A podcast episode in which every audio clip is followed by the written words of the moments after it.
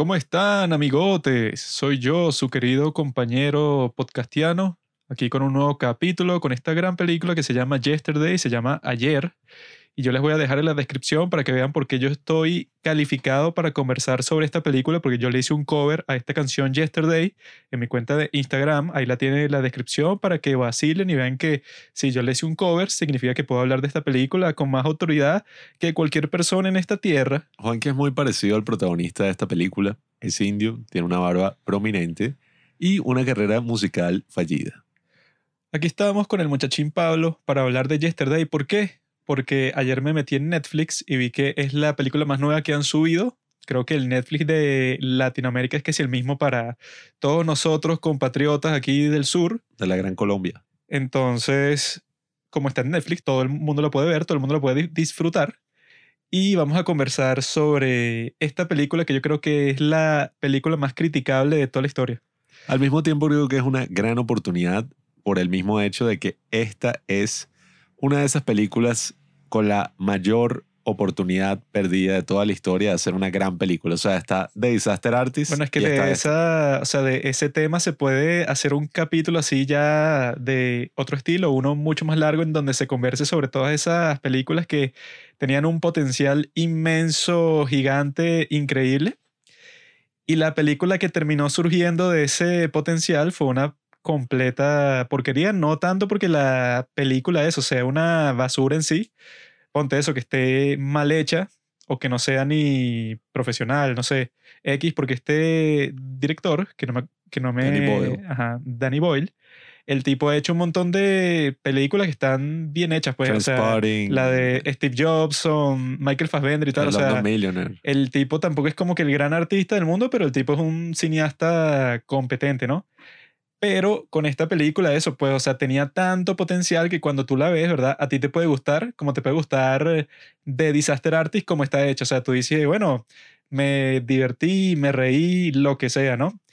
Pero cuando te pones a pensar y que, bueno, esta en realidad pudo haber sido que si una de las mejores películas, no sé, que si de todo el siglo, ahí es que dices que es una basura porque la comparas con lo que pudo ser, ¿no? Como yo hago todas las noches con mi esposa, ¿no? Bueno, No. ex, ex esposa. Tú pudiste ser una gran mujer. Eh, entonces, esta a mí me pareció desde el principio, o sea, que esta es la segunda vez que nosotros la vemos porque nosotros ya la habíamos visto allá por el 2019, ¿no?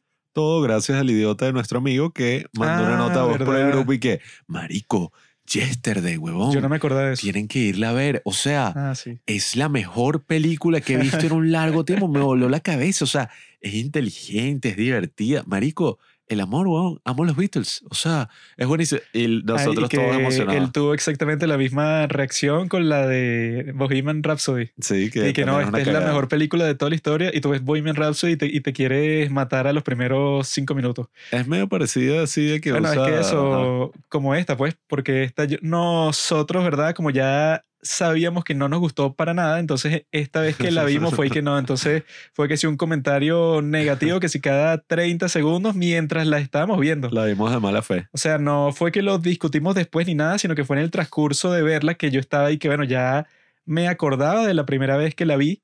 Entonces fue que, ah, mira, esta, qué estupidez esto. Mira, esto que está pasando ahorita, la mejor alternativa sería tal y, y tal y tal, ¿no? Y que eso, donde se ve más como que directo es que creo que es en el minuto 8 con 30 segundos sí. que toda la realidad de la película cambia. O sea, los tipos dedican ocho minutos na- nada más para presentarte al personaje principal con el cual tú vas a estar toda la película, ¿no? Entonces eso, ¿verdad? Desde el principio le pone un ritmo todo raro. Porque tú estás ahí que, bueno, a este tipo le puede estar pasando lo que sea, puede tener problemas eso con su vida amorosa, con sus amigos, lo que sea, pero si yo no lo conozco, porque literalmente me lo presentaron hace ocho minutos, todas estas cosas que le están pasando, eso pues, o sea, no tienen ningún efecto en mí. Y no solo en mí, pues, o sea, supongo que en ninguna de las personas que la vieron casi, porque eso, pues, o sea, para que un personaje de repente se le cambie toda la realidad, eso suele funcionar en cualquier película del mundo. Siempre van a dedicar mínimo 20 minutos o eso, media hora, incluso hasta 40 minutos antes de que toda la situación cambie. Por ejemplo, en Dancer in the Dark, eso pues, o sea, está como que la situación normal del personaje te la presentan como en 40 minutos, pues entonces cuando esa situación se empieza a deteriorar muchísimo, tú ahí sí te involucras bastante en la historia porque tú dices y que coño, ya yo conocí a este personaje y casi que lo que hacen todos los momentos de su vida, entonces cuando le pasan las cosas ya yo digo que, ah, bueno, pobrecita, ¿no? Pero en esta es que, bueno, yo no lo conozco en lo absoluto y por encima de eso, este tipo en particular no tiene que sin nada de personalidad eh, para nada. No es un tipo muy así memorable que digamos y al mismo tiempo el ritmo de la película es súper rápido, hasta el nivel de ser una cosa casi de Edgar Wright, como por la primera media hora, no sé. Y tiene esos momentos muertos que uno se queda como que, ¿qué coño está pasando aquí? Parece que es un desierto, pues, o sea, que, sí, tú ya ves como, me aburrí completamente. Ves todo el timeline de la película, o sea, todo el transcurso de la película y literalmente son como unos picos así de emoción y que Mm. súper cool, uh, o sea, súper aburrido que estás, ¿qué está pasando? Y que O eso, sea, pues yo, yo ama a su vi la razón perfecta por la cual esa, eh, o sea, la causa que explica eso y que eso, la trivia de IMDB te dicen que el tipo que produjo esta película, ¿verdad? Él compró el guion como venía con ese gran concepto de que no, bueno, que los Beatles desaparecieron de la faz de la Tierra y solo una persona, ¿verdad? Es la que es capaz de reproducir toda su música. Que se nota que habrá sido la idea de un tipo Así así de muchísimo tiempo. Es o sea, tremendo concepto porque cuando tú lo escuchas, tú te pones a extrapolar de todo lo que se podría hacer con eso y tú puedes eso conversar sobre eso como dos horas, ¿no? Sí. El tipo, el que lo produjo, compró el guion, ¿no? Porque le gustó. Y entonces este tipo es conocido por producir puras comedias románticas, ¿no? Entonces dicen que lo que pasó es que el tipo reescribió el guion, ¿verdad? Cuando el guion al principio, ¿verdad? Dicen que era así como de completamente centrado, enfocado en la música, pues, y que, bueno, ¿qué va a pasar cuando este tipo traiga esa música de los años 60 para el siglo XXI, ¿verdad? O sea, cómo él se las puede arreglar para que la gente les guste. Y que lo que pasaba en esa versión del guion era que no funcionaba, pues. O sea, que el tipo pensó que como él era el único que se sabe las canciones de los Beatles, iba a ser una... eh, iba a crear, pues, o sea, una ola de fanaticada increíble, pero eso no pasaba, sino que eso, el tipo se volvía moderadamente popular y eso te lleva a pensar, y que bueno, claro, o sea, si los Beatles salen justamente el día de hoy y les quitas que si el marketing, les quitas todas esas condiciones que los hicieron especiales, lo más probable es que eso exactamente igual no funcione en nuestros tiempos de hoy, ¿no? Pero dicen que el tipo cambió todo eso y lo reemplazó por todas las partes, ¿verdad? Que parecen muertas de la película, o sea, que son todas las partes en que el protagonista está eso, pues, o sea, como que decidiéndose si le gusta su manager y que se han conocido por 20 años, pero no ha pasado nada, ¿no? Y es como en el minuto 48 que la tipa ya se le confiesa completamente que le gusta y el tipo eso, como no tiene ninguna personalidad en lo absoluto, ni siquiera le responde, sino que se va del cuarto. Entonces, cuando pasa eso, ¿verdad? Cortan a una escena totalmente distinta, o sea, que el tipo ya se va a grabar su música, que si para Los Ángeles y tal, porque esa era la fiesta de despedida y eso, pero esa parte fue cuando yo dije que, bueno, en este momento que toda la película se fue a la chingada, porque eso fue...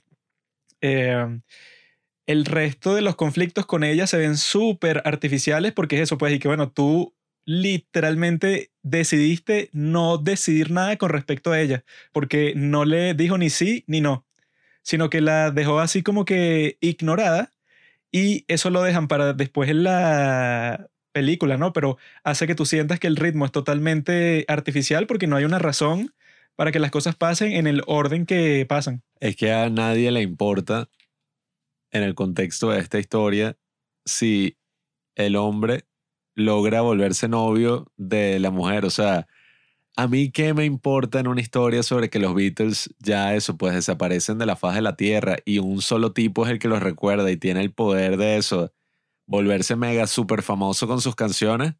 ¿Qué me importa el interés amoroso de ese tipo? O sea, y la película dedica todo este trama, o sea, toda la trama al final termina siendo una comedia romántica cuando el final no tiene absolutamente ningún sentido, que es y que, no, o sea, ay, el tipo manda toda la mierda por simpiar en público a esta mujer y tener hijos con ella y volverse su esposo. Y es que, marico, ¿tú crees que me importa eso cuando el punto de toda la película era y que coño, qué pasaría en un mundo donde no existieran los Beatles? ¿No? Y que cómo es posible que te importa cuando en la película tú conociste al personaje cuando estaba eso comenzando, pues, o sea, que su música nadie le gustaba ni nada, tú lo conociste, pero eso, literalmente por ocho minutos. Eso es como que en Star Wars, de repente Luke tiene un interés amoroso y, ajá, o sea, es la Star Wars que ya conocemos, eh, Star Wars 4, y ves la película y de repente, ah, mira, tiene media hora extra de duración. Y es porque cada 10 minutos te meten una escena de 5 minutos donde Luke está ahí coqueteando con la Jeva que era su amigo de la infancia. Y al final explota la estrella de la muerte solo para cuadrársela a ella. Sí, es que lo que se siente eso, pues, o sea, de cuando las escenas que están conversando, solo ellos dos se sienten como si fuera y que no, bueno, paren toda la situación, paren todo lo que está pasando porque ellos dos van a conversar por cinco minutos. Entonces, eso te quita la atención completamente de lo que en realidad es importante en la película desde el principio y cuál fue la razón por la que el productor ese que cambió el guion, compró el guion, fue por ese concepto todo loco, ¿no? Que desde el principio, ¿verdad? Lo que nosotros pensamos fue que, bueno, ¿qué tendría más sentido? La película como está o que fuera así y que, bueno, sería una banda de cover de los Beatles, o sea, que si varios músicos que ya están en un punto de sus vidas, ¿verdad? Que intentaron hacer su propia música y no funcionó, ¿verdad? Entonces tienen esta banda de cover, entonces que los contratan para bodas, no sé, para eventos de ese estilo y tal. Entonces los tipos están así como que con una vida un poco underwhelming, pues, o sea, como que no muy emocionante ni nada de repente se dan cuenta de eso por arte de magia, ¿no? O sea, eso que ya los Beatles no lo recuerda a nadie y ellos, ¿verdad? Que son una banda de cover, coño, o sea, tienen que si toda la responsabilidad del mundo, ¿verdad? Y al mismo tiempo tienen esta oportunidad de convertirse en los grandes artistas que ellos mismos han admirado por toda su vida, ¿no? Pero no es lo que pasa, sino es que, bueno, en la forma en que lo presentan en esta película y que no es un tipo random que le gusta los Beatles y toca guitarra y él por alguna razón se acuerda casi perfectamente como de 30 canciones distintas de los Beatles. No, y que si no hubiera sido por Ed Sheeran, la película no hubiera tenido sentido. O sea, si Ed Sheeran no le hubiera gustado una canción del carajo, bueno, no hubiera tenido sentido. Sin embargo, eso pues, o sea, lo interesante de hablar de este tipo de películas es que detrás de toda la parafernalia, existe una gran película que, oye, imagínate ese pitch que está diciendo Juanqui. Y no es nada más reproducir las canciones de los Beatles en unos covers súper así patéticos de un carajo con su guitarrita cantando mal, sino imagínate que fuera esta banda de covers que dice, no, esta es nuestra oportunidad para aportar todo el talento musical y toda nuestra carrera, nuestro sueño de volvernos músicos famosos.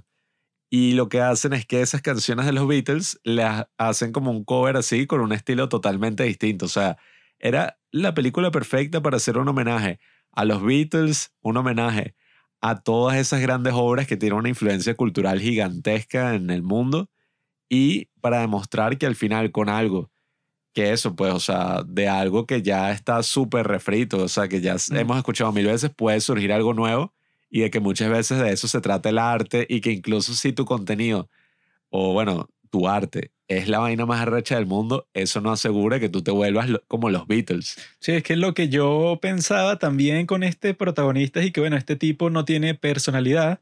Le hacen cualquier pregunta de eso, eso que si una reportera y el tipo de eso nunca responde nada así que si carismático, gracioso, lo que sea, que siempre funciona así para cualquier artista, pues, o sea, que es y que no, le hacen la entrevista, pero el tipo es como que súper gracioso y encantador y eso, y eso eh, como que enamora a un montón de gente encima de su música y ya de todo lo que conocen de él, también les encanta su personalidad, pues.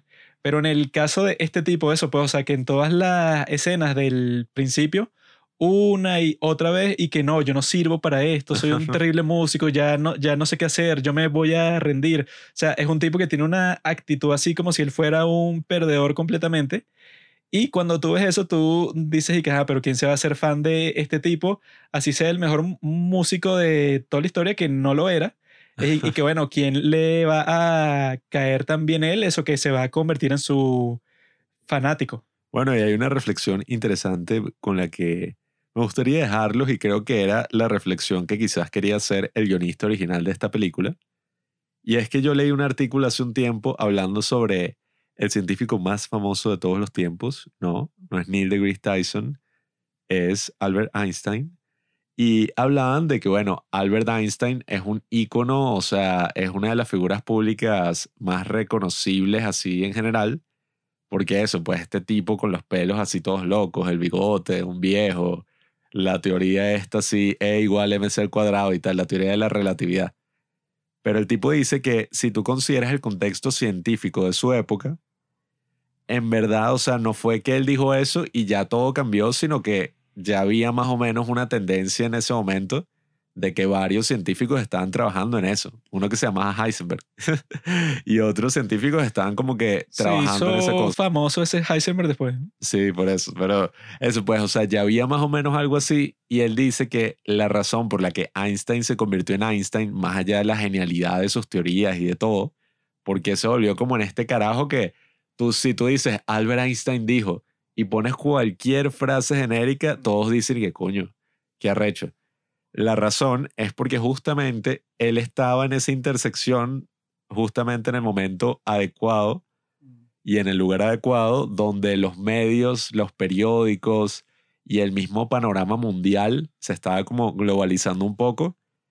Y cuando él sacó esta teoría y se volvió así medio famoso, todos los medios del mundo empezaron a hablar de Albert Einstein, empezaron a decir como que este es el carajo más influyente así, y fue un escándalo donde apareció en mil publicaciones, hicieron artículos, el tipo viajó a Estados Unidos, hizo una gira por el mundo y vaina, y por eso es que Albert Einstein es el Albert Einstein que conocemos el día de hoy. Entonces, creo que es importante reconocer que muchos de estos grandes artistas y de todo esto, más allá de la genialidad de su trabajo y de todo lo que han aportado al mundo, también estuvieron como que en el lugar adecuado, en el momento adecuado.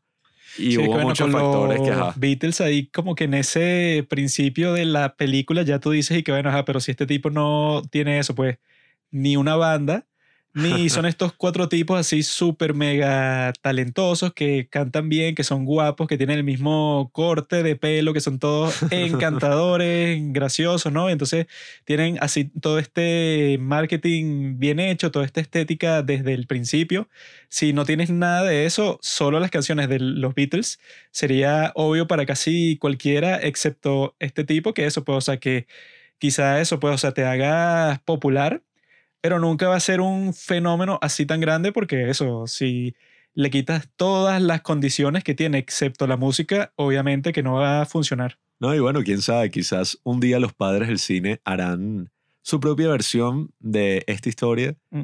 En nuestro caso sería, como dijimos mientras veíamos la película, o una banda de covers donde los tipos son chinos y cantan la canción así con un acento un poco extraño y con influencias más asiáticas o son tipos así más viejos que si con esposa, hijos, tal. Incluso ancianos quedaría cool. Pero eso, pues, o sea, en esta.